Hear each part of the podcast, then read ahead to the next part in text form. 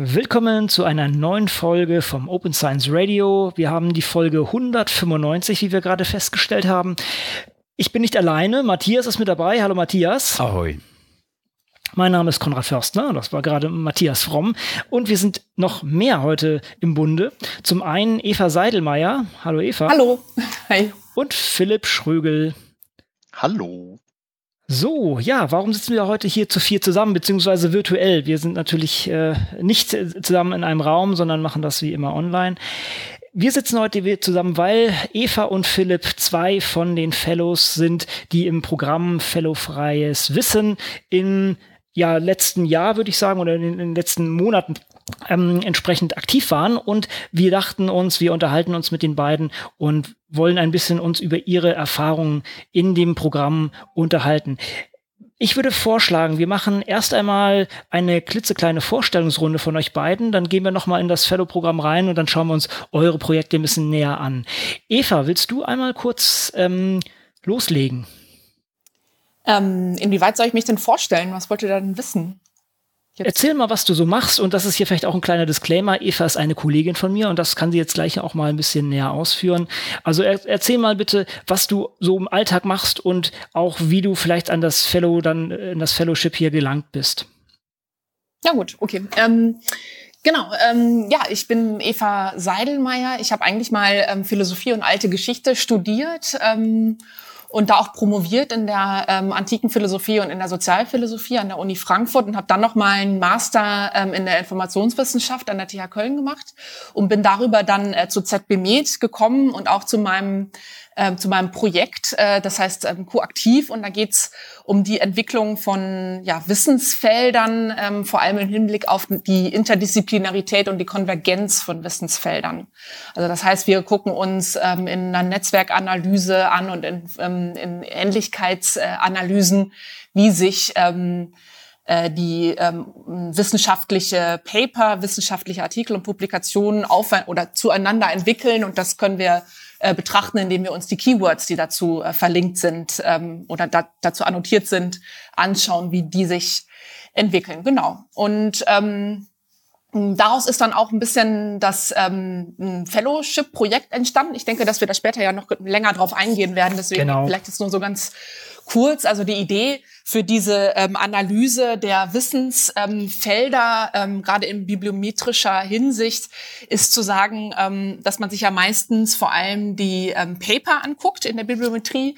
Also das heißt, dass, ähm, dass äh, die Publikation steht im Mittelpunkt mit den Autoren, dem ähm, Erscheinungsjahr, vielleicht der, der Zeitschrift oder ähm, dem Verlag und so weiter, die Seitenzahlen. Also das sind alles die Metadaten, die man sich da anschaut und dann zueinander in Beziehung setzt. Und wir haben uns gedacht, nein, ähm, das ist eine Perspektive, aber ähm, eigentlich sind ja die, ähm, die WissenschaftlerInnen, die diese Publikation schreiben, ähm, immer eingebettet in soziale Strukturen. Und wenn wir jetzt gerade betrachten wollen, wie Interdisziplinarität entsteht, also warum ähm, zitiert jemand ähm, jemand anderen, also diese, ähm, diese Zitationsnetzwerke, die eine große Rolle spielen in der Bibliometrie, ähm, oder warum ähm, kollaborieren einzelne WissenschaftlerInnen oder wissenschaftliche Gruppen?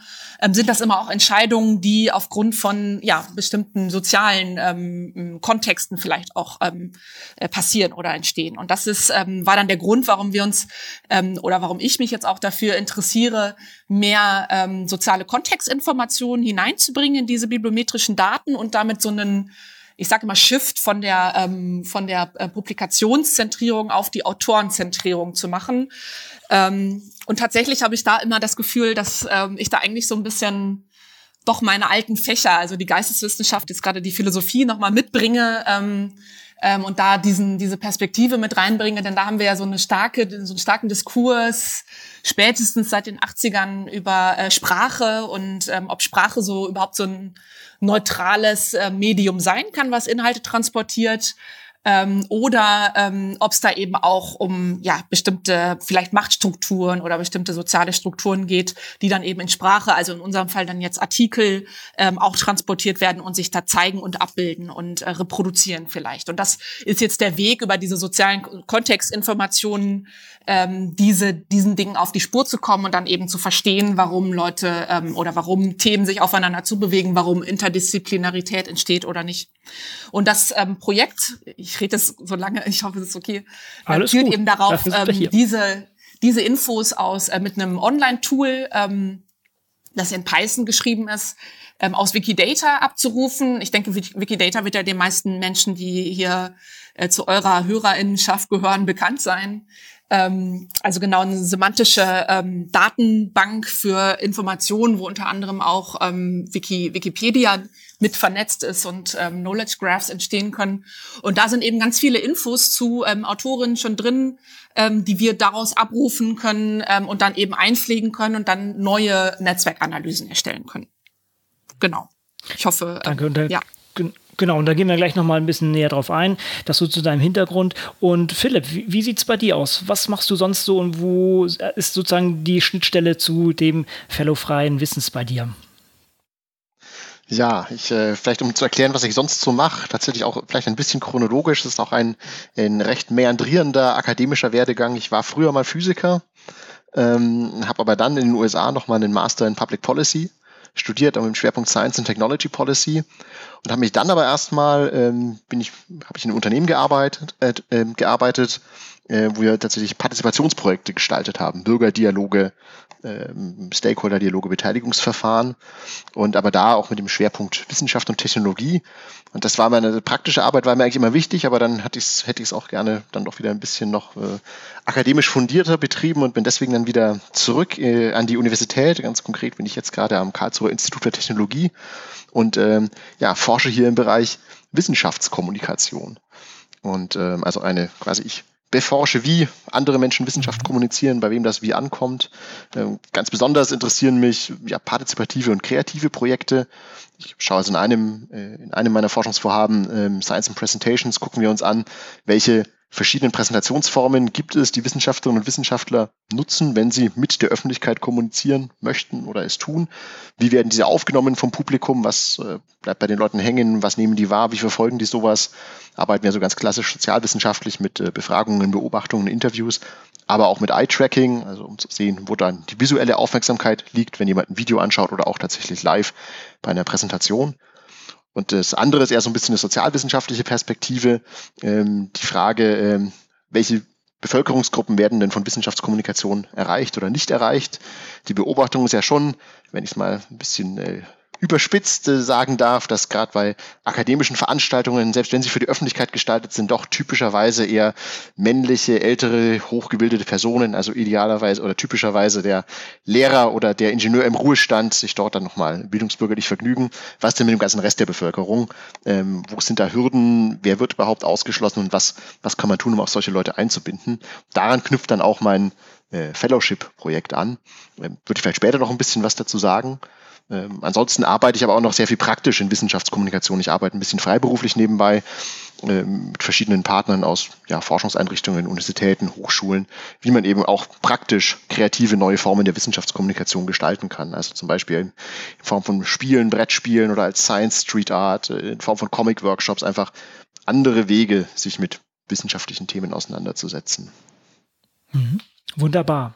Ihr beide seid sozusagen ja in der Kohorte dieses Fellow-Programm freien Wissens vom Jahr 2019, 2020, was wie ja jetzt seit einigen Jahren schon von der Wikimedia Foundation, äh, von der von Wikimedia Deutschland entsprechend ähm, gemeinsam mit dem Stifterverband organisiert wurde. Das heißt, ihr seid einer, ich glaube, es sind 20, nee, 20, ja doch wieder 20 ähm, Wissenschaftler wurden dort entsprechend, äh, ja, die wurde die Möglichkeit gegeben, sich dort zu vernetzen und zusammenzubringen. Und dieses Fellow-Programm, wir hatten ja auch schon für den vorherigen Kohorten mal ein paar Fellows rausgegriffen, ist ja sehr breit aufgestellt. Das heißt, man hat hier doch Leute aus sehr unterschiedlichen Bereichen. Und ich glaube, das macht auch den Charme dieser ganzen Veranstaltung oder dieser ganzen, dieses ganzen Programms aus, dass man doch sehr über den Tellerrand hinausblicken kann. Und die ja, große Motivation dahinter ist ja Open Science in den jeweiligen Gebieten ja, zu verbreitern oder zumindest in der Nische, in der der oder diejenige entsprechend arbeitet, die hier durch ein Fellowship ähm, gefördert werden. Andere Komponente sind ja auch noch die Mentoren dabei. Vielleicht wollen wir jetzt langsam mal in, in, bei euch in die Projekte einsteigen und vielleicht auch sagen, wer der Mentor oder Mentorin war, um das entsprechend noch ein bisschen aufzulösen und ähm, vielleicht auch noch mal ja gucken, wie es jetzt danach weiterging. Denn sozusagen eure Kohort ist jetzt ja abgeschlossen, die neue steht ja schon, oder die neue Ausschreibung war jetzt ja schon. Wollen wir mal zurückblicken vielleicht? Wollen wir erstmal in die eigenen Projekte reinschauen. Eva, was war dein Projekt, wenn du das in aller Kürze mal umschreiben würdest? So der grobe Überblick und dann können wir da ein bisschen näher noch einsteigen. Mhm, also ähm, das hat so, so unterschiedliche ähm, äh, Teile vielleicht. Also einerseits ging es um dieses Tool, was ich gerade schon ein bisschen angeschnitten hatte, also mit Python aus Wikidata in bibliometrische Datensätze äh, diese ähm, sozialen Kontextinformationen einzufügen. Ähm, und dann war der eigentliche oder der zweite Teil ähm, noch ein Workshop ähm, war das am Anfang und dann hat es sich immer mehr zu einer Konferenz entwickelt, also eine Konferenz dazu noch ähm, ja zu veranstalten. Da hatten wir dann auch noch verschiedene äh, Partner mit im Boot. Das war eigentlich ähm, sehr schön ähm, geplant und dann mussten wir das eben wegen der Pandemie, also wegen der Corona-Entwicklung Covid-19 dann recht kurzfristig absagen. Das war sehr schade. Jetzt ist so ein bisschen die Frage, ob das irgendwie noch weitergeht oder nicht. Das ist noch nicht entschieden. Ähm, genau. Und ähm, in dem ähm, in dem Moment, wo das dann, ähm, ja, diese Bemühung eingestellt wurde, habe ich mich dann darauf konzentriert, noch ähm, ein bisschen anderen Schwerpunkt noch ähm, zu setzen und ähm, Wikidata noch anzureichern, damit dieses Tool noch besser arbeiten kann. Und da wollte ich dann noch ähm, ähm, bestimmte Informationen aus ORCID, ähm, was ja wahrscheinlich auch bekannt ist als ein Identifier für WissenschaftlerInnen, ähm, diese Informationen in, nach Wikidata ähm, hineintragen. Mhm. Das sind so die drei ähm, Punkte aus dem Projekt. Sozusagen, wenn man dich jetzt fragen würde, warum, warum machst du das in Wikidata? Warum nimmst du, baust du nicht deine kleine eigene Datenbank auf? Warum machst du das so? Was würdest du da naja, antworten? Ähm, die, also die kleine Datenbank müsste ich ja auch erstmal befüllen ja. mit den Infos. Also wir haben einfach, da, es ist einfach sehr groß, das fliegt. Ähm, Wikidata, es hat auch ähm, eine tolle Sparkle-API, die man nutzen kann und abfragen kann. Das ist schon mal ähm, also super praktisch einfach auch. Ähm, dann ist der Vorteil, dass da sehr viele ähm, unterschiedliche Identifier drin sind. Das heißt, gerade für diesen, ähm, für diesen Shift, den ich versucht hatte zu erklären, von den von den Papern zu den, ähm, zu den Menschen, zu den Autoren, braucht man ja erstmal einen Identifier, um ähm, zu sagen, also zum Beispiel eine, äh, ein DOI, ein Digital Object Identifier, um zu sagen, das oder ein ISBN, um zu sagen, das ist der Artikel. Und danach ähm, muss das noch verknüpft sein mit dem Autoren, also ähm, der dann auch wieder ähm, Informationen hat. Also das heißt, ich brauche eine Datenbank, die sowohl ähm, ein Item ähm, hat für, den, für das Paper, als auch ein Item mit Informationen für den Autoren, die Autorin hat. Und die müssen noch verknüpft sein. Und da haben wir tatsächlich nicht so viele Möglichkeiten, wo das, wo das geht. Ähm, und dann, ähm, genau, ist es, ähm, fand ich jetzt auch noch mal ganz interessant tatsächlich, dass im Wikidata ähm, das ähm, ja Community kuratiert ist, beziehungsweise ähm, von den Menschen auch selber kuratiert werden kann. Das heißt, ihr eigener Datensatz, wenn da was, wenn da Quatsch drin steht, äh, können die Autoren da auch ähm, selber Hand anlegen und das dann eben ändern. Das heißt, ähm, ich gehe davon aus, dass die Qualität der Daten da tatsächlich recht hoch ist oder recht gut mhm. ist. Mhm. Wie hat die denn sozusagen die, vielleicht sogar die Nähe, also zu, zu, zu einem, ähm, ja, zu Wikimedia Deutschland hier geholfen oder vielleicht war das auch äh, gar nicht so ausschlaggebend, aber wie hat dir das Fellowship geholfen, dieses Projekt voranzubringen? Vielleicht auch äh, mit deinem Mentor? Wie, wie, wie, ja, wie bist du dadurch weitergekommen in deinem Vorhaben? Ja, also ich fand das super. Ähm, vor allem die, ähm, die Treffen, also die ähm, es gab ja leider wegen Corona, dann ist ein Workshop ähm, ausgefallen oder wurde dann online durchgeführt. Ähm, aber ich hatte schon das Gefühl, also dass ich gerade ähm, von den Treffen mit den anderen äh, Fellows und auch Mentoren sehr profitiert habe. Ähm, Wikimedia ist einfach ein total spannender spannende Organisation, ähm, wo man äh, ja einfach ähm, ist einfach cool ist, wenn man da mit denen arbeiten kann. Also ging, geht mir zumindest so. Und ich bin eben auch froh, dass ich immer noch weiter mit denen, auch jetzt, obwohl das Fellowship vorbei ist, eben noch weiter mit denen äh, an diesem Projekt dann noch weiterarbeiten kann ähm, und dadurch sich der Kontakt hoffentlich dann auch ähm, ja etabliert oder so weiter spinnt. Das ist richtig cool. Und dann natürlich Jakob Voss, das ist mein ähm, mein Mentor ähm, gewesen. Der ist von der Verbundzentrale des GBV, also ähm, des ähm, Bibliotheksverbundes für, für Niedersachsen, ist glaube ich noch ein bisschen weiter als Niedersachsen, also Norddeutschland, verschiedene Bereiche. Ähm, und, ähm, und der ist einfach, ähm, der, der kennt sich einfach total aus mit, mit Wiki, mit Wikidata, mit diesen ganzen Wiki-Projekten, ist da auch seit, ich kann es jetzt nicht sagen, wie viel, aber gefühlt irgendwie so ein Urgestein. Ähm, so wirkt das und kennt sich da einfach super aus, ist da super vernetzt und ähm, ist da halt so ein Crack. Und das ist schon eine große Hilfe, wenn der einen dann einfach ähm, kurz mal eine Frage beantwortet. Und das ist klasse. Mhm. Philipp, wie, wie ist es bei dir? Erstmal Hintergrund oder näher, Näheres zum Projekt. Was hast du eigentlich genau angestellt und wie hat dir ja das Fellowship dabei geholfen, das noch umzusetzen oder zu verbessern?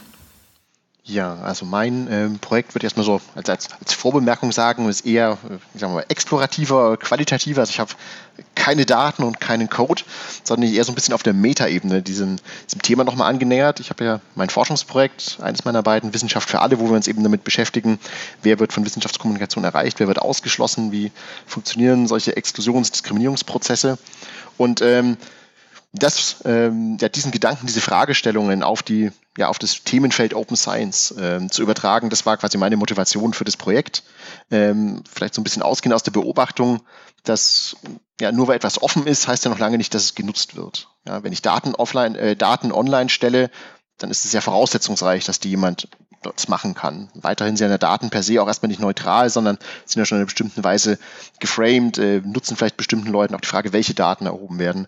Also auch dort gibt es sehr viele Exklusionsprozesse und ähm, auch gerade selber, wenn wir jetzt mal als ein Beispiel nehmen, Wikipedia als äh, eines der Wikimedia-Projekte, auch dort sind ja so Diskriminierungs- und äh, Exklusionssachen äh, zu beobachten. Einerseits ist natürlich äh, ist es ja ein, ein freies Umfeld, be bold, ja, jeder soll animiert werden, dort zu editieren, aber wenn man sich einbringt, merkt man eben dann doch sehr schnell, dass es ja schon zwar nicht explizite, aber implizite Machtstrukturen gibt, äh, welche was Gepflogenheiten, die vielleicht nicht so eindeutig ähm, dokumentiert sind, äh, auch Leute, die länger dabei sind, die durch viele Edits oder irgendwelche dann auch tatsächlich formelle Administratorrechte, äh, dann auch irgendwelche ja, Vorrechte haben. Ganz schön sieht man das zum Beispiel, dass, was heißt ganz schön, das ist leider eigentlich eher traurig, aber es illustriert zumindest die Notwendigkeit, ähm, als ich glaube, es war jetzt vor ein, zwei Jahren mal wieder eine Debatte um die Frage geschlechtergerechter Schreibweise in Wikipedia oder auch zum Beispiel das Aufführen von Listen von Autorinnen ähm, wieder mal eskaliert ist mit einigen sehr, sehr unschönen Diskussionsszenen, wo man sagt, okay, auch dort gibt es ein Bedürfnis. Also offensichtlich heißt Offenheit noch nicht, dass jeder mitmachen kann und jede. Und äh, ja, das auf dieser Ebene ein bisschen zu hinterfragen, das war mein Anspruch in dem Projekt. Mhm. Also einerseits auf der theoretischen Ebene den Offenheitsbegriff, den Openness-Begriff in Open Science äh, zu hinterfragen, würde ich vielleicht kann ich gleich noch ein bisschen erklären, wie wir das Ganze gemacht haben, ja so auf, auf Frage der Zugänglichkeit einzugehen. Also was ist tatsächlich nötig, dass eine tatsächliche Beteiligung möglich ist, dass etwas tatsächlich genutzt werden kann. Ähm, und ähm, das andere, ähm, auch noch so ein paar Stimmen von ähm, ja, Menschen, von Gruppen einzuholen, die ja bisher nicht von Kommunikationsangeboten, von Angeboten offener Wissenschaft erreicht werden, die dort diskriminiert werden und auch äh, Leute, die Projekte durchführen, die sowas praktisch adressieren wollen, eben neue Zugangswege zu, zu ermitteln.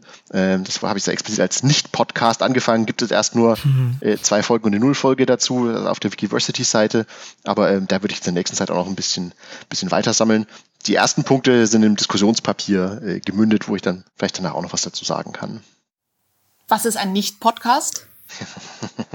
ähm, ja, das, das ist ein Konstrukt, das ich mir einfallen lassen habe, weil ich ähm, äh, irgendeine Bezeichnung dafür gesucht habe. Ich wollte es explizit nicht in der, also Podcast-Merkmale, wenn man es jetzt aus kommunikationswissenschaftlicher Sicht hat, ist ja diese äh, Periodizität, also das ist eine eine, oder eine sequenzielle Abfolge von Folgen gibt. Meistens gibt es Präsentatorinnen, Präsentatoren, die irgendwas einordnen, die durch so, so Podcasts führen.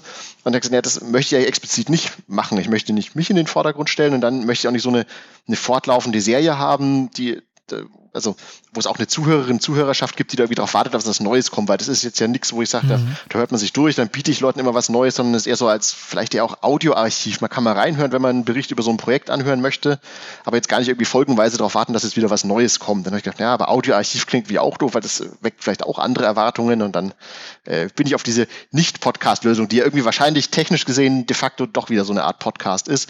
Wobei zumindest ein Merkmal ist, man kann ihn momentan nicht per RSS-Feed äh, abonnieren, der ist nur auf Wikiversity, also ist es zumindest technisch, glaube ich, gerade kein Podcast. Das ist aber auch der einzige Grund. Der Rest matcht, glaube ich, schon sehr den Podcast-Gedanken, soweit wie er mittlerweile gefasst werden kann. ja, ja, es gibt auch abgeschlossene Podcasts, ne? Also, ja, mhm. genau. Manchmal will man einfach den Deckel drauf machen. Wie, wie, wie war denn deine Interaktion mit, mit deinem Mentor oder deiner Mentorin oder wie ist das, wie, wie, ja genau, erstmal diese Interaktion. Wie war, wie war das für dich? Also mein, mein Mentor war Maximilian Heimstedt, der am äh, Weizenbaum-Institut arbeitet und ähm, sich dort auch mit ja, Knowledge Practices äh, befasst. Ähm, jetzt nicht unbedingt in meinem Forschungsschwerpunkt, ähm, aber einfach sehr, sehr hilfreich haben, ihn ja so als Sparringspartner und immer mal so unterhalten. Ja, ich habe das und das vor, was meinst du? Ein bisschen Feedback geben. Ähm, der hat mich eigentlich da die ganze Zeit eher, ich würde sagen, locker als Sparringspartner begleitet. Und das ist aber schon tatsächlich mhm. sehr hilfreich, auch mal nur mit zwischen mal nachfragen, okay, wie steht's denn? Weil natürlich ist es immer ein Projekt und muss gucken, dass man dran bleibt, dass man auch alles umsetzen kann. Und ich, ich kann schon mal erwähnen, ich habe nicht alles, was ich mir vorgenommen habe, äh, geschafft. Ich hätte zum Beispiel gerne sehr viel mehr dieser Audiofolgen auch schon aufgenommen. Mhm. Aber da einfach zwischendurch mal nachzufragen, wie es steht. Und äh, einfach sehr schön. Und tatsächlich eben auch, und was ich sehr, sehr positiv fand, ähm, war er das Thema auch selber auch nochmal aus der Meta-Perspektive, also aus einer ja, kommunikationswissenschaftlichen, sozialwissenschaftlichen, wissenschaftstheoretischen Perspektive sich eben auch mit Open Science beschäftigt und nicht nur selber Open Science Praktiken praktiziert. Und das war einfach auch nochmal sehr gut da, das auf dieser Ebene mit ihm zu reflektieren und zu diskutieren. An der Stelle kleiner mhm. Einschub. Äh, wir hatten Maximilian in Folge 96 zu Gast zusammen mit Kerstin Göpfrich und äh, Claudia Müller-Birn, wenn ich mich recht erinnere, wo er über sein eigenes Fellow-Projekt, ähm, ich glaube 2018 war er dabei, ähm, im Bereich von Open Educational Resources, wo es im Prinzip darum ging, so eine kleine, äh, wenn ich mich recht erinnere, eine Vorlesungsreihe oder sowas in der Art, Seminarreihe zum Thema Organizing Openness ähm, zu organisieren also man, man sieht sozusagen schon, die, die älteren Generationen sind auch mitunter bei der Aufzucht der neueren Generation mit dabei. Das ist ja auch wirklich schön, dass dieses, dieses Fellow-Programm so fruchtet und, und so gedeiht. Und ich denke, dass auch, ja, das ist ja auch ein Teil des Konzeptes davon. Wenn ihr jetzt mal so ein bisschen schaut, was ihr ja, was ihr unterm Strich rausbekommen habt. Also das eine ist, man macht sich einen Plan und äh, dann kommt die Realität. Bei Eva haben wir das schon gehört. Äh, dieser, dieser Workshop, der dann in einer Konferenz schon fast endete, die dann aber leider entsprechend abgesagt werden musste. Aber äh, wenn ihr überlegt, was ihr euch vorher vorgenommen hattet und wo ihr später geendet seid, hat sich da viel geändert? Hat das, hat auch die Interaktion mit, mit den anderen Fellows etwas beeinflusst? Wie, wie agil musstet ihr da sein, um, um, um zu etwas zu gelangen, was ihr euch vorgenommen hattet? Oder habt ihr auch Pläne verworfen? Vielleicht mal so von der Seite, denn das ist ja, das, also das muss ja gar nicht also schlecht sein, ganz im Gegenteil, das kann ja auch sehr positiv sein, dass man da dann doch den eigentlichen Plan ändert und in eine andere Richtung geht. Eva. ich immer zuerst. Ähm, genau, also ich, ähm, ich würde sagen, das ähm, Fellowship dauert ja nur ein halbes Jahr. Mhm. Und ähm, man nimmt sich sehr viel vor und ähm, zum Beispiel habe ich ähm, zwischenzeitlich auch mal mich versucht an, an einem Schreiben eines Blogs, was äh, mir eigentlich viel Spaß gemacht hat, was dann aber auch so ein bisschen eingeschlafen ist. Also das ist vielleicht so ein, so ein Dead End, ähm, was ich so hatte. Aber ansonsten ähm, würde ich sagen, braucht es einfach, ähm, auch wenn man so einen abgegrenzten Bereich sich vornimmt, braucht es einfach doch mehr Zeit. Ähm, ich würde mir wünschen, dass dieses äh, Fellowship ähm, ein bisschen länger ausgerollt würde. Einfach ähm, vielleicht auch nicht mit mehr Workshops oder so, sondern halt wirklich einfach noch ein bisschen länger dauern würde. Ähm, ähm, aber im Grunde läuft es ja auch weiter. Also das heißt, ich habe ja gerade schon gesagt, ich stehe noch mit den mit einigen Menschen in Kontakt und habe diesen Eindruck, dass ich da ganz gut auch reinwachse vielleicht ähm, in diese Arbeit, gerade jetzt mit Wikidata, weil mir das auch Spaß macht und ähm, deswegen ist es vielleicht dann auch quasi so, ein Initi so eine Initiation oder so eine Initialaktivität, ähm, die einen dann einfach auf die Gleise setzt und dann weiterbringt. Mhm. Ähm, genau. Und das andere, ähm, was ich denke zu, de zu deiner Frage ist, dass die Menschen, die dort ähm, Fellowships waren, ich weiß nicht, ob Philipp das ähnlich wahrgenommen hat, aber nach meiner Wahrnehmung waren, sind wir eigentlich alle schon recht weit ähm, in dem, was ähm, Open Science ist und was wir da möchten. Ähm, ich hatte nicht den Eindruck, dass da jetzt jemand war, der nicht weiß, was Open Access ist oder dass man oder mit dem man das nochmal diskutieren musste, warum es wichtig ist, das zu machen. Ähm, und da denke ich manchmal, ähm, dass es vielleicht also, dass man da ein bisschen offene Türen vielleicht auch einrennt mit der Auswahl von Leuten, die eigentlich das eh schon gut finden. Also vielleicht wäre es irgendwie spannender, Menschen eher da noch mehr mit hineinzunehmen, die davon vielleicht noch gar nicht so viel ähm, Plan haben und das noch gar nicht alles so diskutiert haben. Ähm, genau, weil ähm, da vielleicht dann noch mehr Änderungen oder da noch mehr, was noch nicht bedacht ist, dann vielleicht sich jetzt dann auch noch mal umsetzen würde was nicht nur an Zeit liegt oder an Kapazitätsgründen liegt, sondern an inhaltlichen Überzeugung, an inhaltlicher Überzeugungsarbeit liegt. Das ist, glaube ich, ein spannender mhm. Aspekt, den wir auch in den Gesprächen mit, äh, mit, äh, mit Wikimedia immer wieder äh, hören und ich glaube, den wir auch diskutiert haben in der Folge, als wir ähm, die Sarah von Wikimedia zu Gast hatten. Ähm, die vier Säulen des Programms, die ja ursprünglich in dem Mentoring ähm, bestanden, in der finanziellen Unterstützung, die mit dem Fellowship einhergeht ähm, und so eine Art äh, Vernetzungseffekt und Sichtbarkeitseffekt. Und der vierte Punkt war eigentlich angedacht als Qualifizierung der Fellows ne? in Richtung Open Science, in Richtung Open Access, in Richtung Open Educational Resources. Und ich glaube, das ist genau der Punkt, an den du auch ansprichst, der bei Wikimedia über die Zeit, glaube ich, auch so ein bisschen sich herauskristallisiert hat, ist, dass die meisten Fellows tatsächlich da schon sehr, sehr viel Vorerfahrungen oder zumindest Vorwissen mitbringen, ähm, weil, glaube ich, die, äh, die, die ideelle Nähe äh, zu diesem Konzept des freien Wissens, was Wikimedia sehr stark vertritt, glaube ich, bei den Fellows gleichermaßen schon existiert. Äh, und da wäre es natürlich jetzt spannend, ähm, hinzuschauen, wie Wikimedia genau diesen Punkt äh, noch nutzbarer machen kann und wie die, so eine Qualifizierung aussehen kann, wenn es da schon Vorerfahrungen gibt.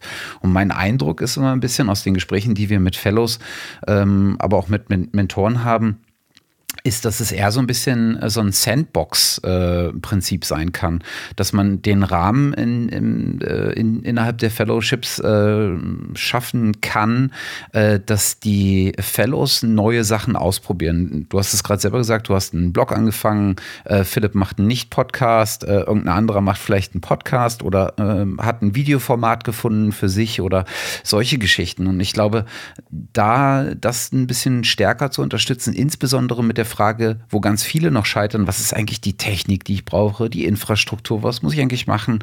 Ähm, und da vielleicht ein bisschen abgeschreckt sind von dem, was sie selber noch zusätzlich an Arbeit leisten müssen. Das wäre vielleicht ein ganz spannender Aspekt, das weiterzuentwickeln. Ja, und auch, auch die Welt draußen hat sich ja auch ein bisschen weiterentwickelt. Aber ich glaube auch diese, diese man hat hier ein bisschen Selection Bias, ne? Also es ist schon die Leute, die da dran sind, das, was du meintest, also die Leute, die sich darauf bewerben, haben einfach diesen Hintergrund schon. ähm, und ich glaube auch gleichzeitig, dass seit der ersten Kohorte und, und dieser Kohorte sich doch auch schon einiges draußen getan hat. Also auch auf politischer Ebene. Die ganze Message von Open Science ist sehr breiter aufgeschlagen, ist politischer geworden, also ist auch politisch angenommen worden. Von daher haben wir auch eine andere Zeit. Hm. Und, und, wir fragen uns ja in aller Regelmäßigkeit, wann kommt eigentlich der erste Fellow um die Ecke, der das Fellowship-Programm untersucht? und die, Effekt, genau. und die Effekte da gab es aber eines. Da gab es mal einen zwischendurch, habe ich auch in Erinnerung. Äh, genau, aber je, je, mehr Fellows wir haben, desto mehr äh, verastelt sich das ja auch und trotzdem scheint es ja so sta sehr starke Gemeinsamkeiten haben, die sich bestimmt auch irgendwie darstellen und erarbeiten lassen. Sowas wäre natürlich super spannend auch als Argumentation für Wikipedia äh, an einem Punkt, um neue Partner zu gewinnen, um das Programm weiterzuentwickeln etc. Ja, wobei, da würde ich vielleicht ein kleines da bisschen Da kannst du dich ja bewerben. Sehr gerne. Ich würde gerne ein kleines bisschen widersprechen, weil ich glaube, man merkt schon, das geht auch ein bisschen in die Richtung, da knüpft vielleicht an das an, äh, was Eva gerade gesagt mhm. hat. Ähm, dieser Weiterbildungsgedanke, ich glaube nämlich, und das, oder ihr beide hattet das, glaube ich, auch angesprochen, so auf der allgemeinen Ebene ist es, glaube ich, kein Thema mehr so grundlegend, was sind so die generellen Vor- oder Nachteile von Open Access oder wie geht man an sowas ran.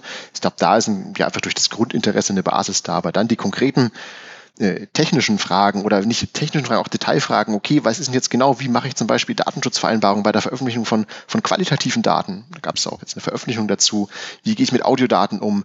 Wie schauen ganz konkrete ähm, User Agreements aus? Ähm, also da, da sehr viel spezifischer, spezifischer mal reinzugucken und sich weiterzubilden. Ich glaube, das ist tatsächlich ein großer Mehrwert, wo man dann auch aus der Erfahrung der, der beteiligten Fellows schöpfen kann, wenn man es eben mal abgleicht und sagt, okay, jetzt schaue ich mir mal hier die Bedingungen an oder jetzt vergleiche ich mal ganz konkret, wo sich welche Tools für eignen und ähnliches.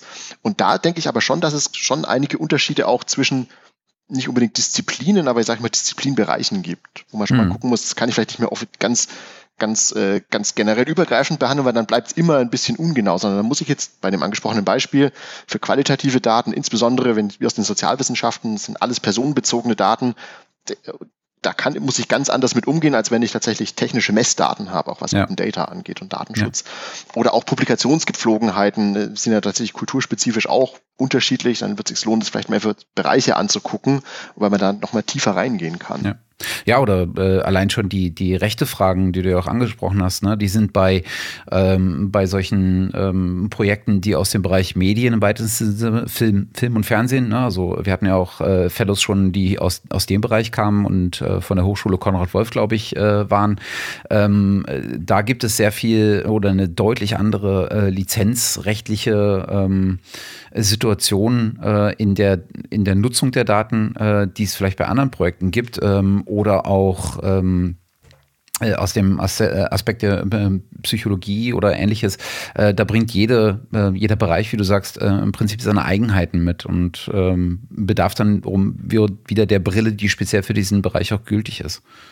Also kann ich mal ganz konkret mit einem Beispiel untermauern. Wir haben erst vor kurzem oder sitzen gerade noch in den letzten Stunden einer Publikation, die wir einreichen wollen. Die wird Open Access veröffentlicht. Und das Journal hat die Vorgabe, dass alle Abbildungen dort unter einer Creative Commons CC BY Lizenz mhm. veröffentlicht werden. Das stellt uns jetzt vor das Problem. Wir würden gerne Screenshots von Videos einfügen.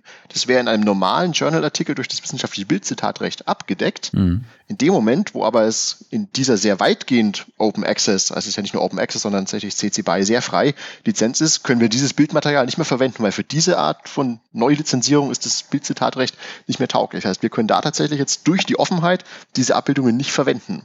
Mhm. Ja, ein, ein, ein spannender Nebeneffekt, ne, wo der gute Wille letztendlich da der, der harten Realität dann entgegentritt. Äh, ähm, aber auf jeden, jeden Fall auch interessant, dass das in, in solchen ja, Communities auch äh, ja, zu Problemen führen kann. Ähm, habt ihr das aber auch mal an die rangetragen zum Beispiel? Also ich würde jetzt nicht dafür sprechen, sozusagen zu sagen, ihr, ihr solltet das nicht Open Access machen, aber ähm, ja, wobei die können das wahrscheinlich gar nicht selber annehmen. Ne? Oder, oder habt ihr habt ihr euch in Richtung Lösungsansätze hier mal unterhalten? In Bezug auf? In, in Bezug auf diese äh, Möglichkeit, das doch irgendwie Open Access äh, zur Verfügung zu stellen. Also sprich, ihr könnt das, ihr hättet Screenshots genommen aus einem äh, Copyright-lizenzierten oder einem äh, unter Copyright stehenden Werk und ähm, was wäre denn ein möglicher Lösungsansatz, das anders zu machen, dass, dass, dass ihr das entsprechend in, in diese Publikation mit einpflegen könntet? Naja, gut, ich meine, man hätte, man hätte eine Verlinkung machen können, aber es, also das, und dann steht es quasi selber online als, als Bildzitat in einer eigenen Publikation, zum Beispiel in einem, in einem Preprint oder in einem anderen Paper oder dem auf unseren Webseiten gehosteten, äh, was auch immer, Repositorium, wobei das auch wieder schwierig ist. Ähm, ja, ich glaube ansonsten an, der, an dem Journal selber da etwas zu ändern, also sehe ich jetzt erstmal nicht. Ich meine, prinzipiell, das sieht man halt wieder eine kulturspezifisch. Selber generierte Abbildung ist natürlich super, also Graphen, Daten, ähnliches. Dafür ist natürlich super, wenn man sagt, die sollen natürlich auch gleich möglichst frei sein. Da ist natürlich toll. Ähm, ja. Mhm, okay. Wie, wie, Philipp, wie war es wie war's denn bei dir? Also du hast ja auch einen Plan irgendwann gemacht, du hast dich sozusagen mit einem Abstract beworben. Vielleicht kann man das hier auch nochmal transparent machen, wie, wie diese Bewerbung allgemein abläuft. Ähm, will das einer von euch mal kurz beschreiben, wie, wie das Prozedere da ist? Ich kann es gerne vielleicht willst, kurz. Willst du es kurz erläutern, genau? Hm? Mit erläutern. Also es gibt ja ein Bewerbungsformular, ähm, in dem man ja, neben einigen Angaben zu sich selber auch seine Motivation, sein Interesse äh, an, an, an Open Science ähm, und was man auch im, ja, in diesem Fellowship machen möchte, auch anknüpfen an Projekte von Wikimedia und dann eben ganz zentral eine Projektskizze. Also was ist, das, was ist der Themenzuschnitt, was möchte ich erreichen, welche, welche Milestones möchte ich erreichen, ähm, was soll dabei passieren und wie möchte ich das zur Verfügung gestellte äh, Budget verwenden. Das ist äh, ganz schön aufgegliedert in, also man muss da nicht lang Prosa schreiben, sondern es sind verschiedene Felder, die man entsprechend füllen muss und äh, ja, damit wird das dann die eigene Projektidee abgeschickt und die wird dann äh, begutachtet in einem Blind Review Verfahren Und äh, na, wo ist nicht double blind, aber anyway.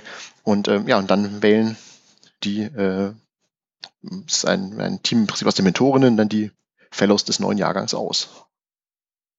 Und ich glaube und auch die ähm, Bewerbungen sind auch eben öffentlich. Also nicht nur ähm, die Menschen, die dann am Ende ausgewählt werden, sondern auch die Bewerbungen sind öffentlich einsehbar, die vorgeschlagenen Projekte. Genau, da kommt jetzt ja auch weiterhin jeder noch dran. Mhm. mhm. Genau. Und, und Philipp, für dich, wenn du jetzt auf deinen Projektantrag nochmal zurückschaust, äh, und, und wie unterscheidet der sich vielleicht von dem, was im Endeffekt raus, äh, daraus geworden ist und auch vielleicht, ja, warum ist das so? Also, wo, wo gab es wichtige Impulse von Seiten deines Mentors oder wo hat vielleicht auch die Fellow Community dir da irgendwie andere Wege zutage gebracht? Wie war das für dich? Ja, also es unterscheidet sich schon so ein bisschen. Ich habe mir am Anfang viel zu viel vorgenommen. Ähm, ich wollte nämlich eigentlich auch noch tatsächlich ganz praktisch nochmal so ein, ähm, in Anknüpfung an unser Forschungsprojekt, nochmal so ein kleines Kommunikationsformat einfach selber mal durchführen, so gucken, irgendwie so ein Open Science Kommunikationsprojekt ähnliches. Und schon beim, beim Kickoff-Workshop haben wir eigentlich sowohl mein Max als mein Mentor, als auch die, die anderen Fellows, wir haben uns so Peer-Feedback gegeben in kleinen Gruppen, haben wir, glaube ich, schon alle gesagt, Philipp, du hast ja viel zu viel vorgenommen und ich war noch überzeugt, nein, überhaupt kein Problem, ich werde das schaffen. Äh, hat dann auch nur noch so zwei Monate gehalten, bis ich dann auch selber festgestellt habe, so, nein, ich werde das nie und nimmer schaffen. Ähm, habe dann aber gleichzeitig der, dieser Gedanke auf der Metaebene, das hatte ich eigentlich in dem, in dem ursprünglichen Konzept eher so ein bisschen unterschwellig. Okay, ja, durch meine Teilnahme an den Workshops möchte ich das irgendwie in die Community tragen. Da habe ich festgestellt, dass dieses Thema schon sehr viel mehr resoniert und man eigentlich da nochmal sehr viel machen könnte. Und habe dann eben im Verlauf des, äh, diese, dieses Erkenntnisprozesses äh, kam es eben dazu sagen, nein, ich möchte dann äh, zwei Workshops machen, beziehungsweise dann auch Corona-bedingt wurde es eben als, als Online-Workshops durchgeführt, um diese Gedanken, wie man Offenheit verstehen kann und wie man Offenheit zu Zugänglichkeit macht und wo es vielleicht und wo es auch noch bei offener Wissenschaft Barrieren gibt, die man mitdenken sollte. Ähm, habe gedacht, okay, anstatt so ein Praxisformat zu machen, machen wir zwei Online-Workshops und erarbeiten ein Diskussionspapier, was so für sich steht und da nochmal eine Wirkung in die Open Science Community rein hat. Und das war eben sowohl der die Erkenntnis, dass ich selber noch eine Veranstaltung gar nicht schaffen würde, als auch die Erkenntnis, dass es eben diesen Gedanken auf dieser Metaebene auch nochmal als Diskussion in die Open Science Community, so man den so nennen kann, da nochmal reinzuspielen, dass sich so entwickelt hat. Mhm.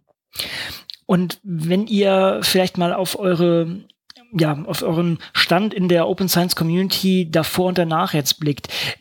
Wir hatten das ja schon disku diskutiert. Ihr seid jetzt niemand oder keiner von euch beiden ist jemand, der oder die ja, total unbefleckt ist von, von Open Science, aber ähm, hat sich, hat sich da doch sehr viel verändert? Habt ihr auch andere Ansichten gewonnen damit, die, die ja jetzt vielleicht auch anders lebt? Oder also wie, wie war vielleicht der, der Impact gar nicht mal jetzt auf, auf dieser operativen Ebene, was, was ihr letztendlich rausbekommen habt, sondern vielleicht auch auf der etwas höheren Ebene, auf der vielleicht auch Motivationsebene oder sowas in der Art? Habt, hat, hat euch das irgendwie geprägt, verändert oder, oder würdet ihr sagen, nee, das, das hat vielleicht auch die Sache so gefestigt, wie ich vorher schon war?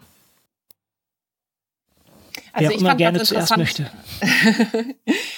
ich ich, ich fange mal so an irgendwie. Ähm, also ich fand ganz interessant am Anfang, ähm, dass es doch einen ganzen Batzen an, an, an, an Schlagworten, die mit Open anfangen, äh, mehr gab, als ich so das so kannte. Zum Beispiel Open Methodology ähm, war mir vorher so gar nicht bekannt und ähm, oder was was Open Review haben wir jetzt gerade schon in, in einem Beispiel von äh, von dem Fellowship selber ähm, kurz beschrieben.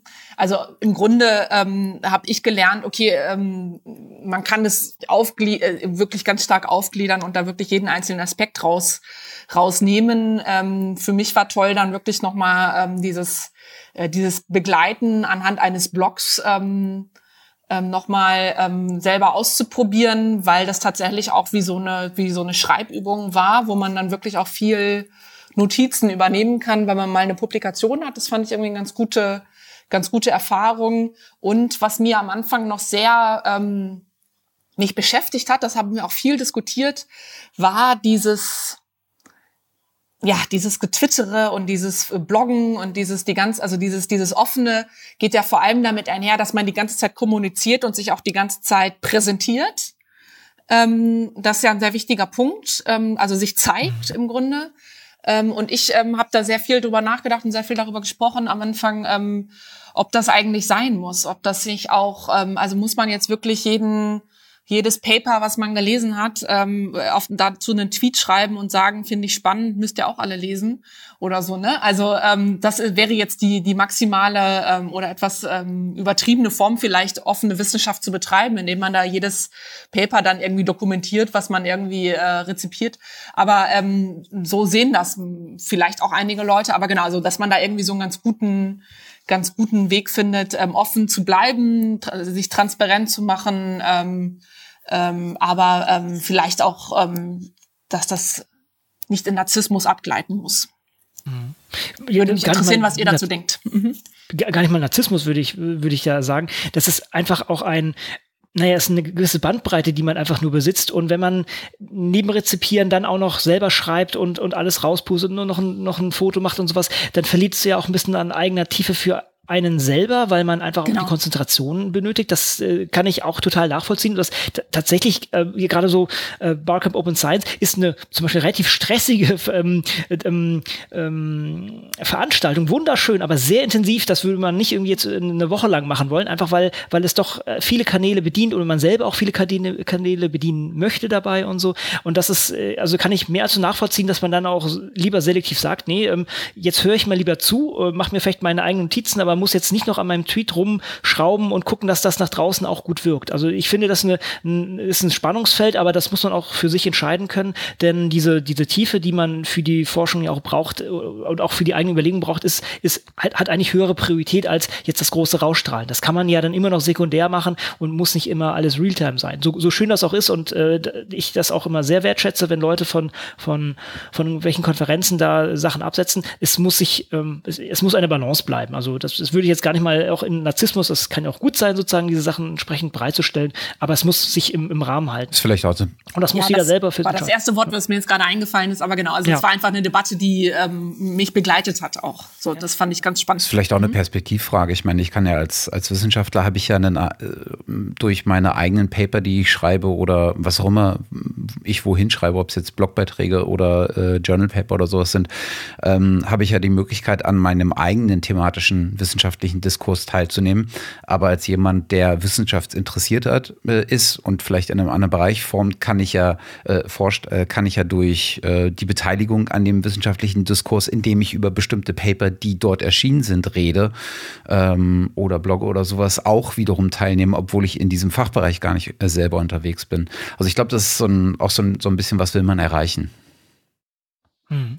Genau. Gerade auf so einer Metaebene einen Überblick zu bekommen, ist natürlich schon eine sehr schöne Methode zu sehen, was wird gerade diskutiert, wo gibt es gerade Konfliktlinien? Und natürlich jetzt nicht jeder, äh, keine Ahnung, vor wenigen Tagen hat sich die deutsche Philosophie-Community auf Twitter gefetzt, das ist jetzt vielleicht nicht so relevant, aber wenn ich technisch gucken möchte, es gibt Leute, die betreiben Open Science aus einem keine Ahnung, eher einem naturwissenschaftlichen Bereich, dann wird da vielleicht was zu, zu, Open Data publiziert und diskutiert, auch über Twitter. Ist natürlich ganz schön, da mal reinzuhören, ohne dass ich jetzt alle Paper lesen muss, weiß ich, okay, das ist gerade ein Thema, das ist ein Issue, es wird diskutiert, man kann es einfach so mitverfolgen. Also ich sehe schon so die Chance. Und Auszeiten kann man sich ja bewusst nehmen. Ja, und auch so dieses, äh, dieser Serendipity-Gedanke, ne? also dieses äh, ungeplante Entdecken von Themen, die ja. für mich plötzlich interessant oder relevant sind oder ähm, das ist halt was, was, äh, was man dadurch sehr, sehr gut äh, erreichen kann. Der, der, an, der Konterpunkt dazu wäre im Prinzip, äh, das über ähm, Knowledge-Landkarten zu machen. Ne? Also das, so ein bisschen das, was wir mit dem, mit dem Knowledge Map-Projekt vom, ähm, ist mir der Name entfallen. Peter Ganz genau, von, danke, von Peter Kracker sehen. ähm, äh, also die Visualisierung von, wo jetzt welche Themen wie miteinander zusammenhängen, äh, die mir das dann erlaubt, äh, sehr geplant äh, neue Dinge für mich zu entdecken. Und ich habe das Gefühl, in dem Moment, wo ich bestimmten Leuten folge, die über sowas bloggen oder Tweets absetzen oder ein Mail-Newsletter schreiben oder äh, auf YouTube drüber reden. Äh, da ist dieser Entdeckungsfaktor halt ein ungeplanter und der kommt manchmal tatsächlich ähm, sehr äh, willkommen daher. Philipp, wie, wie war es denn für dich? Hast du irgendwie große Umbrüche erlebt in deinem Standing zu Open Science, also im, im Vergleich vorher, nachher oder hat es deine Meinung gefestigt oder hast du irgendwelche anderen großen Dinge mit rausgenommen? also ich glaube, verändert nicht, also eher tatsächlich vertieft. Ich hatte ja vorher auch schon, also ich, ich, ich glaube, ich sage es zu häufig, das sage ich nicht Meta-Perspektive, sondern vielleicht mal so die mhm. theoretische Perspektive, mhm. weil ich mich ja vorher auch in meiner praktischen Arbeit, wo ich eben die drei, vier Jahre im Unternehmen war, wo wir Bürgerbeteiligung betrieben haben, als ganz großes Thema so dialogische Governance-Partizipation, ne, Bürgerdialoge und Bürgerkonferenzen und was weiß ich nicht alles. Und dann jetzt ja Formen offener Wissenschaftskommunikation, auch partizipative, auch Bürgerdialoge zur Wissenschaft und bis jetzt zu, zu Citizen Science, zu dem ich auch so ein bisschen geforscht habe, eben auf dieser übergreifenden Ebene, was sind eigentlich so vereinende Elemente, was, wie gehören die Sachen zusammen? Es gibt ja auch ganz viele theoretische Begriffe, die, die alle möglichen Formen der Offenheit und, und Partizipation beschreiben. Ne? Open Science, aber dann eben Citizen Science, Responsible Research and Innovation, ähm, Public Engagement with Science. Also gibt es ja ziemlich viele Konzepte, die teilweise politisch geprägt und vorangebracht werden, teilweise aber auch aus bestimmten ja, akademischen Traditionen oder Disziplinen kommen. Und ich fand es einfach sehr spannend, hier ein bisschen stärker nochmal wirklich selber nicht nur lesen, sondern aktiv teilhabend in, in Open Science stärker einzutauchen und sagen, okay, welche, welche Perspektiven bringen auch die anderen Fellows mit, eben auch ganz aus ganz unterschiedlichen Disziplinen, die es auch teils, teilweise ganz unterschiedlich sehen, aber auch die, die entsprechenden Vorträge zu den Themen. Und das fand ich einfach schon mal schön, das nochmal ein bisschen mehr auch ja, durchzudiskutieren. Was kann man so wirklich sehen? Was, was kann man da voranbringen? Und das fand ich wirklich sehr bereichernd. Wie ist denn der weitere Plan bei euch beiden? Was könnt ihr jetzt weitermachen? Was könnt ihr mitnehmen? Ich glaube, den, den, den Deckel wirklich drauf machen macht keiner von euch, so, wenn ich das richtig sehe. Also ihr, ihr spinnt das schon in einer gewissen Weise weiter. Bei Eva weiß ich das auf jeden Fall. Ähm, vielleicht, Eva, willst du das vielleicht kurz erläutern? Wie, wie, wie baust du jetzt auf dem auf, was du da mitgenommen hast? Genau, also ich ähm, mache jetzt eben oder engagiere mich da weiter bei, äh, bei Wikidata ähm, bin da dabei, ähm, einen Bot zu implementieren, ähm, bin da gerade in den Test, ähm, Test-Commits, ähm, die ich da durchführe. Und genau, und dann hoffe ich, dass ich bald da produktiv ähm, Wikidata noch äh, anreichern werde, verbessern werde und dann eben auch mit diesem Tool dann auch wiederum nutzen kann. Also genau, also einerseits verbessern, dann aber auch nutzen und dadurch dann ähm, ja auch natürlich dazu beitrage, dass äh, Wikidata dann auch noch bekannter wird von mir aus. Ähm, also bin so ein bisschen auf diesen hab äh, Blut geleckt, was Wikidata anbelangt, sagen wir es so. Sehr schön. Philipp, wie ist es bei dir? Zum einen ähm, bin ich einfach weiter sehr stark dabei, in verschiedensten Kontexten das Thema an sich weiterzutreiben. Also das Diskussionsthema in der Open Science Community und oder auch darüber hinaus, jetzt auch in der, in der Citizen Science Community, in der, in der Wissenschaftskommunikations Community, sich eben Gedanken über, über Offenheit, über Zugänglichkeit, über Exklusion äh, zu machen und dort dieses, dieses Denken auch so ein bisschen äh, ja, zu verändern, sagen, dass man, wenn man sich ein paar Sachen gleich mitdenkt und anders rangeht, dann ist es gar nicht so viel Aufwand, äh, Dinge inklusiver und, und einladender zu gestalten. Und da bin ich eben ja dabei, das noch an verschiedensten Stellen zu platzieren, auch darauf aufzubauen, mal gucken, ob man aus diesem Diskussionspapier noch was machen kann, kommt dann noch irgendwas zurückkommt. Also das einfach sehr stark ähm, weiterzutreiben. Und ich habe schon noch vor, zu diesem nicht-Podcast, äh, der, wie gesagt, der jetzt ja noch recht dünn ist, da tatsächlich einfach noch ein paar, paar Statements auch einzuholen, was ich jetzt einfach sofort laufend in den, in den nächsten Monaten machen möchte. Muss mal gucken, wie ich dazu komme. Aber äh, da hätte ich auf jeden Fall Lust dazu. Mhm. Und also tatsächlich bei deinem Projekt, das wäre etwas, was ja auch theoretisch bei, bei dem Fellow-Programm selber ja auch implementiert werden kann. Ähm, also vielleicht, um, um das den Leuten nochmal vor Augen zu führen. Also wir haben es ja schon ein bisschen diskutiert nur weil, sagen wir mal so, die Wissenschaft jetzt offener ist, heißt das auch nicht, dass es für jeden zugänglicher ist, denn es gibt einfach Barrieren. Das ist der äh, soziokulturelle Hintergrund. Wenn man aus einer Akademikerfamilie kommt, dann ist einfach der Zugang einfacher. Ähm, wenn man ja, wenn man ähm, anderweitig eingeschränkt ist, also sei es durch äh, Behinderung oder derartige Sachen, dass man da entsprechend auch Probleme hat, aber alles Mögliche kann ja da trotz der Offenheit oder trotz der Offenheit kann es sein, dass es ausreichend weitere Hürden gibt, die, die erst ähm, abzubauen werden. Und hast du da Ideen oder hast du da vielleicht auch äh, schon mit, mit äh, dem Fellow-Programm gesprochen, das vielleicht sogar einfließen zu lassen?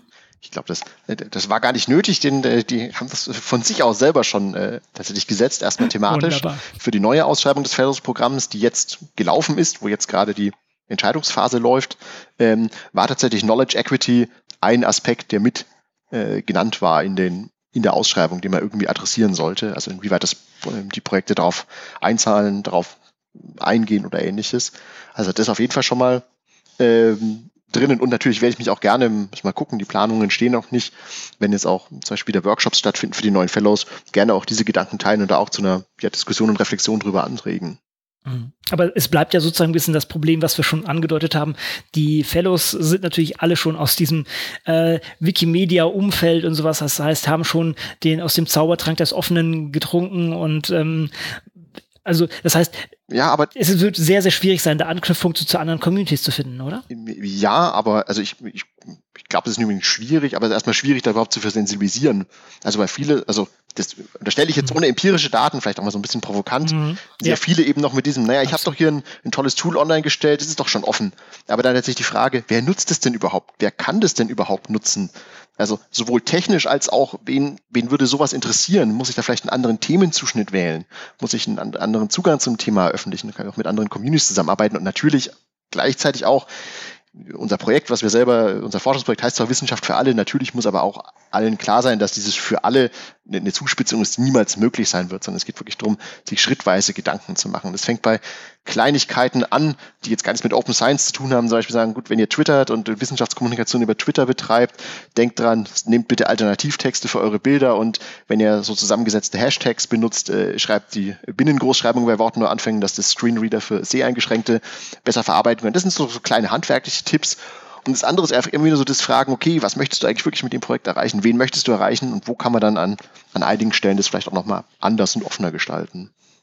Und natürlich muss man sagen, dass es bei den, bei den Fellows, ähm, das sind überwiegend zumindest die Menschen, die ich kennengelernt habe, Menschen aus dem akademischen Bereich gewesen. Also ähm, da könnte ähm, natürlich die, ähm, die Wikimedia noch mal mehr dahin gehen, vielleicht in, in einem vielleicht in der, in der Zeitschrift wie der CT oder dieser Make oder so, also so diese Bastel-Community, vielleicht so Leute noch mal mehr zu, ähm, zu adressieren, dass sie ähm, dann da, also einfach weniger akademische Leute vielleicht damit auch erreicht werden, die auch also ähm, Citizen Science eben betreiben, Citizen Science. zum Beispiel. Hm. Ja, genau, das ist natürlich auch so eine Möglichkeit, Idee. das aufzubrechen. Ja, natürlich. Es ist, es ist natürlich immer schwierig, da dann, das ist dann eine sehr breite Community. Also ich, ich spinne jetzt auch einfach nur mal so in, in, in die Richtung rein. Deshalb ähm, ist es natürlich, macht es die Sache ungleich schwerer, wenn man dann so eine große Bandbreite von Leuten auch noch mit äh, dabei hat, die sicher gute Ideen haben, aber sozusagen diese, diese akademischen ähm, Grundfähigkeiten dann vielleicht noch gar nicht von sind. Aber das wäre natürlich auch spannend, ähm, kommt vielleicht zu einem Preis, aber würde, würde die Sache natürlich vielleicht auch noch äh, verbreitern. Aber das hat natürlich alles Vor- und Nachteile. Ähm, ja. Darf ich auch eine Frage stellen? Aber gerne.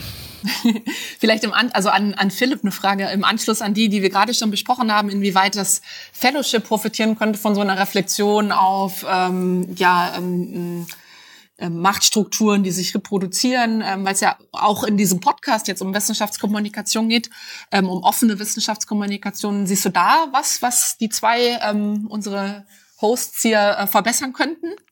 Oder ist das läuft das hier schon ganz gut, was wir hier gerade machen? Also ähm, vielleicht einsteigen. Also, also erstmal Sag mir nichts, nichts Falsches ein. Es ist alles wunderbar. Das sind die besten Podcast-Gastgeber, die ich jemals hatte. ähm, Wollt ihr nichts anderes hören? nein. Ähm, der, der, zweite Punkt ist auch, vielleicht so ein bisschen einzuschränken, der Podcast jetzt hier, der hatte einen, einen bestimmten Themenzuschnitt, äh, eine bestimmte Zielgruppe, äh, ob bewusst oder unbewusst der ist jetzt ja nicht, also ich würde es so interpretieren, auch vom Zuschnitt nicht unbedingt für eine äh, komplett wissenschaftlich desinteressierte breite Öffentlichkeit, sondern durchaus eine bestimmte, eine bestimmte Bevölkerungsgruppe, würde ich mal mutmaßen. Ich weiß nicht, ob ihr habt ja mal Befragung zu euren Zuhörerinnen und Zuhörern gemacht? Tausendmal mindestens. Und wir haben komplette Marktstudien durchgeführt. Nein, natürlich nicht. Also ähm, Matthias und ich bezeichnen das ja immer sozusagen als ein kleines therapeutisches Gespräch zwischen uns. Manchmal kommen noch andere Therapeuten mit dazu. Das seid ihr heute. und das wird einfach aufgezeichnet. Und das ist ein Nischenprodukt, was letztendlich eine wie du selber schon sagtest, äh, wahrscheinlich nicht ganz so breite Masse anspricht. Genau. Und dann, also dann wäre da die, meine, meine Ergänzung dazu. Ich glaube, dann wäre es nicht unbedingt zielführend, das, also jetzt immer den Podcast als Produkt äh, selber noch stärker zu orientieren, sondern sagen, gut, wer die Zielgruppe sind Leute, die selber in Open Science sitzen, die selber forschen, kommunizieren, denen wir dann aber zum Beispiel konkrete praktische Tipps mitgeben könnte. Also der jetzt hier gar nicht die ist eher vielleicht ein B2B-Podcast, wenn man es so nennen kann, ohne dass es Business wäre. Ähm, aber an die, die, die Hörerinnen und Hörer, die das dann selber, die quasi draußen sind, die vielleicht, äh, die selber dann ihre Vorträge halten, die ein Citizen Science Projekt durchführen, dem er dort Impulse und Gedanken mitgeben kann an Gestaltungsprinzipien, an, an Tools, die man nutzen kann, an vielleicht auch an, an guten Erfahrungen Ähm, vielleicht so ein bisschen auch in diese Richtung, wie ich es jetzt ja auch mit diesem Nicht-Podcast versuche.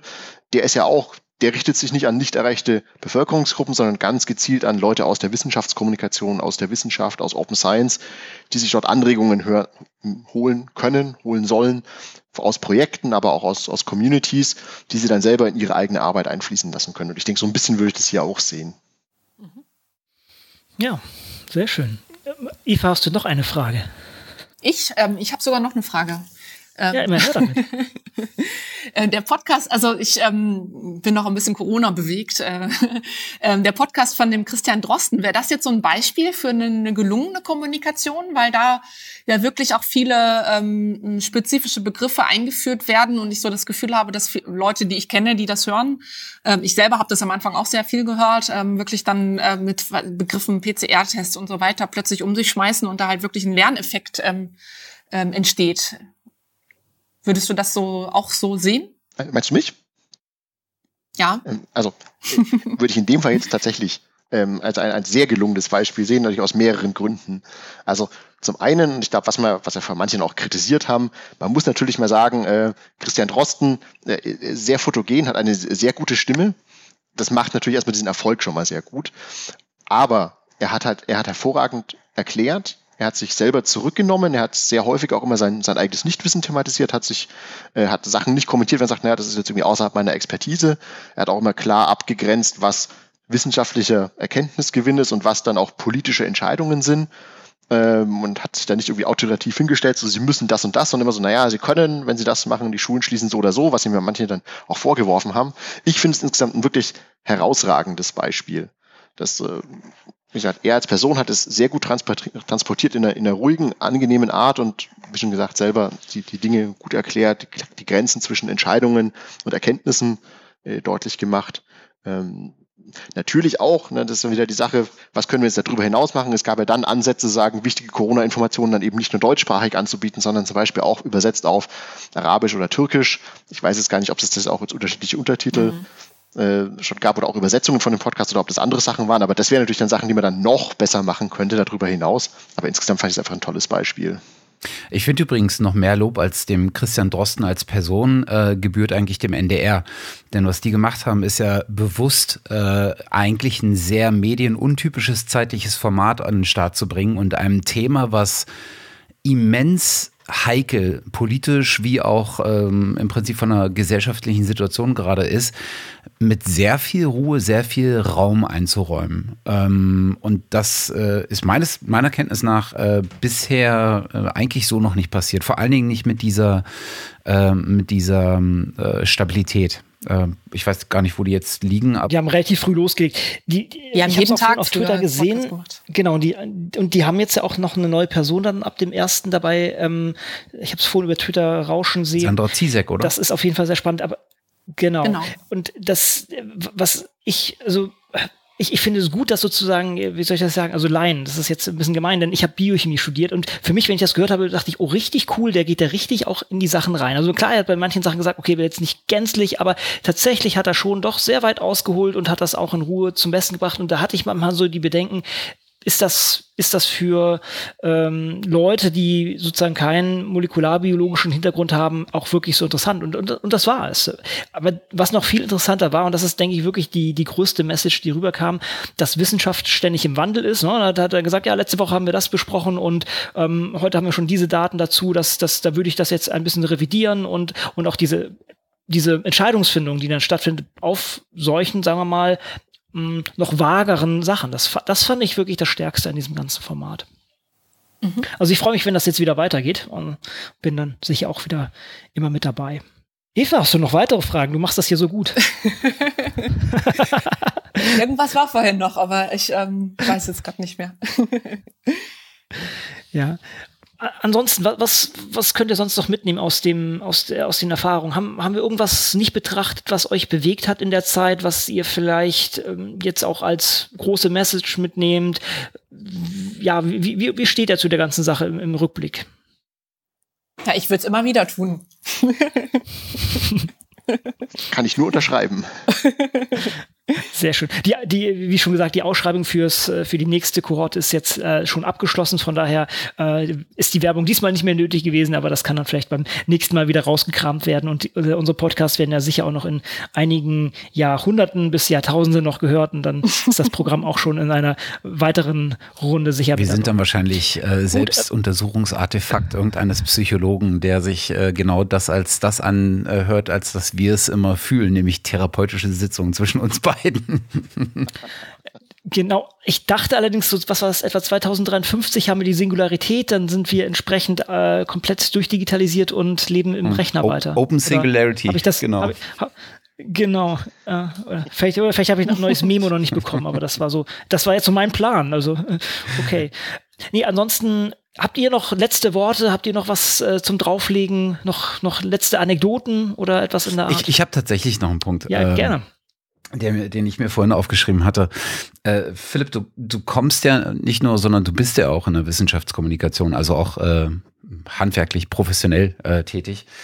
Ähm, und äh, wir hatten es ja schon gerade, dass, dass das Fellowship-Programm so ein bisschen ja auch äh, in dieser akademischen Blase äh, feststeckt in Anführungsstrichen, äh, würde ich es jetzt mal nennen, also sich sehr bewusst in dieser akademischen Blase auch positioniert hat. Äh, und die Fellows aus der Akademie kommen, die Mentoren aus der Akademie kommen. Ähm, was, wenn du auf das, auf diesen Outreach-Gedanken dieses Programms guckst, als Wissenschaftskommunikator, ähm, würdest du da Änderungspotenzial sehen? Ich bin mir nicht sicher. Es geht ein bisschen in die Richtung des, des Kommentars von, von vorhin, auch für den, für den Podcast. Denn die Frage ist, muss das Programm als Programm Outreach betreiben oder sind es nicht eigentlich eher wieder die, die eigenen Projekte, die ja sehr äh, erstmal ja dann auch die, die Wissenschaft eigentlich betreiben in der, in der einen oder anderen Form, in der einen oder anderen Disziplin. Das Programm schwebt ja so ein bisschen drüber, ehrlich gesagt. Und dann ist ja eigentlich das Spannende, die eigentliche, wenn man es mal so nimmt, die eigentliche Forschung passiert ja in den, oder die eigentliche Wissenschaft oder die Kommunikationsaktivität passiert in den einzelnen Fellow-Projekten. Mhm. Und dann ist es natürlich schon, die haben, es gibt diese, diese Meta-Klammer, aber inhaltlich haben die vielleicht gar nicht so viel miteinander zu tun. Ähm, und dann ist es nicht viel interessanter, dass jemand bei sich vor Ort, der aus der Biologie forscht und irgendwie ein Open Biodiversity Network sonst was macht, dass der oder die in diesem Bereich aktiv ist und dass das vielleicht methodisch interessant sein kann, wenn man sich über, keine Ahnung, Datenbankstrukturen austauscht mit jemandem, der das mit Linguistikdaten macht. Ähm, aber das irgendwie, das gemeinsam auf dieser Metaebene vielleicht gar nicht so gut geeignet ist für eine Außenkommunikation, sondern wenn man da wieder konkreter an den, an den einzelnen Projekten, die auch vielleicht eigene Interessen, Communities haben, eigene äh, Sachen haben. Ähm, also mhm das würde ich zum einen sagen, natürlich kann man ein bisschen was machen und äh, auch da äh, machen wir auch schon.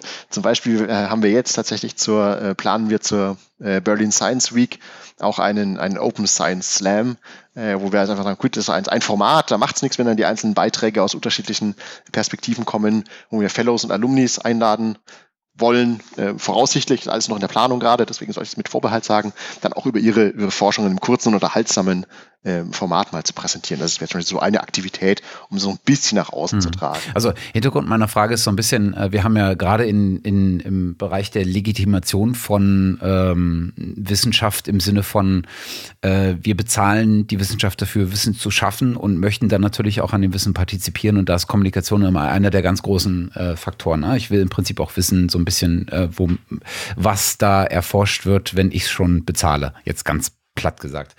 Ähm, und im Prinzip hat das, äh, hätte das Fellowship-Programm ja auch so ein bisschen Legitimationsdruck, weil natürlich das Programm nicht aus sich selbst heraus existiert, sondern mit einem gewissen Anspruch äh, an den Chart gegangen ist und natürlich auch Kosten äh, verursacht. Äh, das heißt, die Fellows werden finanziell unterstützt, da braucht es Partner, die das mittragen.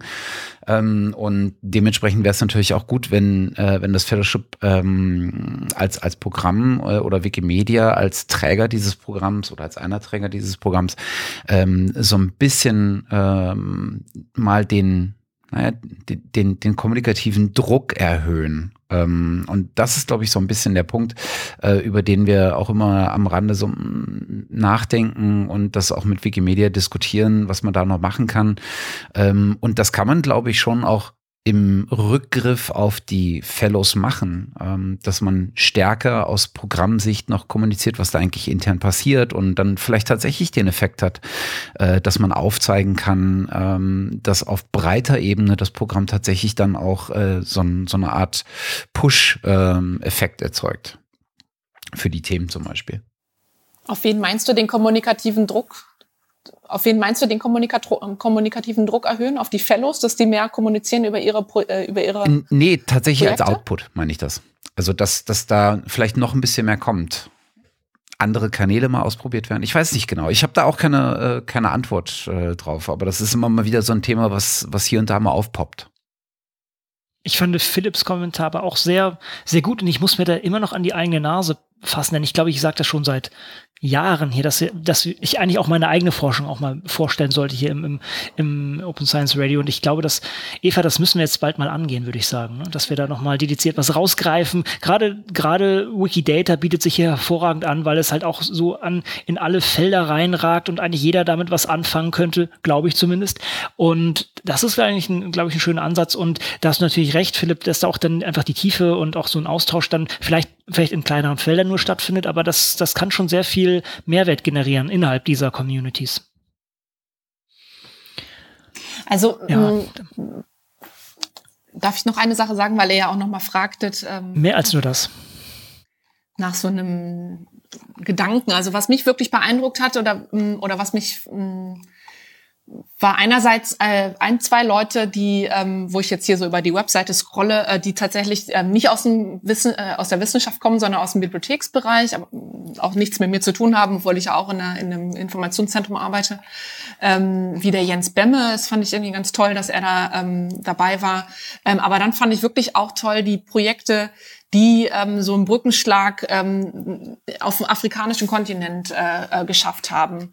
Ähm, und ähm, ich weiß nicht, vielleicht ähm, äh, Philipp fällt dir ein, wie die ähm, wie die Mentorin hieß, die sich da, ähm, die da sehr engagiert ist und da auch äh, dieses ähm, Africa Archive zum Beispiel angeschoben hat. Ähm, ich komme gerade nicht drauf. Johanna Havermann. gleich ein. Genau, genau, danke. Ähm, die Johanna ähm, weil ähm, für mich ist Open Science auch wirklich nochmal wichtig ähm, zu sagen, dass es ähm, hat auch ein Glo eine globale Perspektive. Ähm, das ähm, darf nicht sich nur hier in ähm, unserem, ja, in unserer doch sehr privilegierten Welt ähm, stattfinden, sondern eigentlich gehört dazu eben auch Leute in weniger privilegierten Regionen in die Lage zu versetzen, daran eben teilzuhaben. Und ähm, äh, und da fand ich eben gerade die Projekte, ähm, die, ich weiß nicht, der, ähm, ich glaube, der Stefan war es, der ähm, verschiedene ähm, Träger von offiziellen Positionen mit äh, in, in, in, in ein offenes Repositorium Informationen über die mit hineinbringen wollte. Äh, das war so ein Projekt. Also da mehr wirklich die Leute dort vor Ort ähm, in, ja, ermächtigen, ähm, Wissenschaft zu betreiben, daran teilzuhaben und da halt auf ein, ein, genau, ein Level zu kommen. Mhm. Hier auch der, der Link auf ja, der, der Link und, noch auf äh, das Projekt mhm. von, von der äh, äh Johanna von ArchiveX haben wir im äh, Africa Archive haben wir auch äh, 100, äh, Episode 163 gemacht. Aber ich bin dir gerade, glaube ich, in, noch voll ins Wort gefallen, Eva. Das tut mir sehr leid. Ja, wir haben hier, um das zu erklären, ich glaube, wir haben hier so ein bisschen eine Verzögerung, deswegen ähm, falle ich auch manchmal Leuten ins Wort. genau, also sorry für die Zuhörer. Ähm, genau, nee, eigentlich war ich schon fast fertig. Ich ähm, hätte jetzt noch einmal den Rückschluss gezogen, eben zu dem, das Pro Programm ist auf Englisch. Äh, da waren jetzt auch einige Menschen, die nicht muttersprachlich Englisch sind, dabei, ähm, die aber alle dann ähm, auf Deutsch, äh, nicht muttersprachlich Deutsch sind dabei also das Programm ist auf Deutsch, ich weiß nicht, was ich gerade gesagt habe. Ähm, und ähm, es wäre natürlich toll, wenn ähm, da auch, also wenn das auch zum Teil eben auf Englisch laufen könnte, schließt man auch wieder welche Menschen aus. Ja, das ist eben eine eine Schwierigkeit. Aber wenn man das vielleicht noch mal mehr öffnen wollte für ähm, Menschen, die eben mm, noch einen ganz anderen Hintergrund haben, dann müsste man das noch mal vielleicht auf einer anderen Sprache auch noch mal etablieren oder vielleicht noch ein zweites Projekt oder mal einen Durchgang auf Englisch laufen lassen zum Beispiel. Das wäre auch vielleicht eine Möglichkeit, das so anzugehen. Philipp, noch finale Worte von deiner Seite? Oder Matthias, hast du noch Ideen? Großer Druck. Ähm, ich glaube, mir fallen keine großen weißen Worte ein. Vielleicht tatsächlich noch so als, als, als Ausblick, vielleicht ganz kurz, ja. Ähm, dass wir schon sehen, dass sie im Open Science Feld insgesamt, wenn wir es jetzt mal so breit nehmen, ja sehr viel entwickelt. Und ähm, am Anfang war es ja noch ein, was heißt am Anfang, kann man ja gar nicht festmachen, vor, vor etlichen Jahren war es sicherlich noch ein viel härterer Kampf und jetzt wird eben zunehmend Open Access, äh, Open Data, die verschiedenen Praktiken auch sehr viel, sehr viel stärker etabliert sind in den, in den einzelnen Communities und Disziplinen stärker äh, ähm, etabliert sind dass man natürlich da dranbleiben muss, aber dass es da noch, noch große Unterschiede gibt, dass vielleicht, ne, wenn jetzt ein Doktorand, Doktorandin, der sehr gerne was an diesem Thema machen möchte, aber halt leider an einem Institut sitzt, wo noch äh, sehr viele ältere Herrschaften sitzen, die äh, von diesem Thema überhaupt nichts halten und dagegen ankämpfen, dass man so dieses, dieses Vernetzen und gegenseitige Bestärken einfach noch als sehr zentralen Aspekt sieht. Weil natürlich insgesamt auf, das, auf der übergeordneten Ebene mag man da schon sehr viel weiter sein, aber es gibt eben ja doch noch lokal häufig und jetzt nicht geografisch lokal, aber ähm, ja doch Vorbehalte und Sachen. Da das ist einfach so als, als Allyship äh, zu sehen, sagen, man unterstützt sich gegenseitig. Das kann geografisch sein, das kann aber auch disziplinspezifisch sein, um einfach da deine Start anzuknüpfen und einfach an den Erfolgen, die es schon gibt und dann diesen Openness-Gedanken einfach generell weiter in die Breite zu bringen. Das, das war auf jeden Fall bei den früheren Kohorten auf jeden Fall ein sehr starker Punkt, der, der sich da sehr stark rauskristallisiert hat. Das hat sich heutzutage, glaube ich, ein bisschen gebessert, aber du hast recht. Ich habe es jetzt, glaube ich, so ein bisschen durch meine Filterbubble hier gesehen, ähm, wo schon alles open ist und eigentlich ja alle schon in Open leben und das ist nicht der Fall. Da hast du total recht. Es gibt doch sehr viele ja, Institute, wo das noch nicht ganz so gelebt wird und wo auch noch viel getan werden muss. Also ich denke, wir, wir können hier die Open Science ähm, Aktivitäten doch äh, nicht einfach beiseite legen und sagen, alles da, sondern wir müssen hier immer weiter pushen. Also von daher ist auch tatsächlich ein enormer Mehrwert hier, sich gegenseitig zu unterstützen und ja, äh, manchmal das Händchen zu halten und sagen, äh, wird schon, es gibt auch Leute draußen, die, die das genauso sehen wie du. Ja, dann würde ich sagen, das waren doch jetzt noch ein paar schöne Statements von euch beiden und wir danken herzlich für eure Zeit, für eure Aktivitäten, auch im Zuge des Fellows. Das ist ja auch anstrengend, das ist aber hoffentlich auch mit viel Freude verbunden und deshalb äh, fand ich es auch schön, dass ihr jetzt nochmal eure Energie hier über den Ether äh, mit uns hier verstrahlt habt. Matthias, hast du noch was Nettes zu sagen oder was nicht Nettes zu sagen? Sag, sag doch nicht so, was jetzt, wenn ich jetzt nichts sage, dann was bin ich denn dann für ein Gastgeber? Äh, nein, Du hast irgendwas von Druck aufbauen und sowas ge gesagt vorhin, ja, deshalb mache ich das genau. jetzt.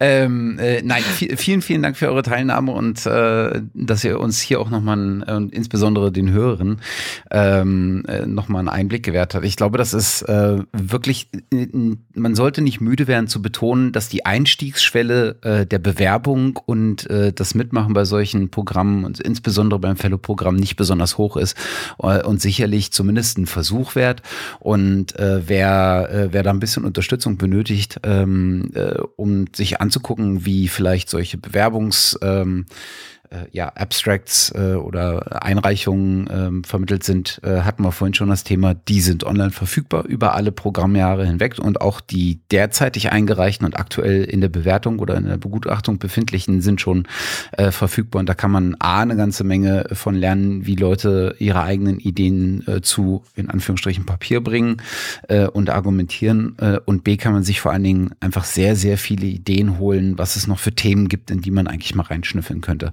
Insofern äh, hoffe ich, dass wir in Zukunft auch von euch noch weiter was hören. Ähm. Na klar. Genau. Wunderbar. Vielen herzlichen Dank gut, auch an dann euch. Ich sagen, ja, danke an euch. Sehr gerne. Dann würde ich sagen, macht es gut und viel Spaß da draußen. Tschüss. danke, ciao. Tschüss. Ade.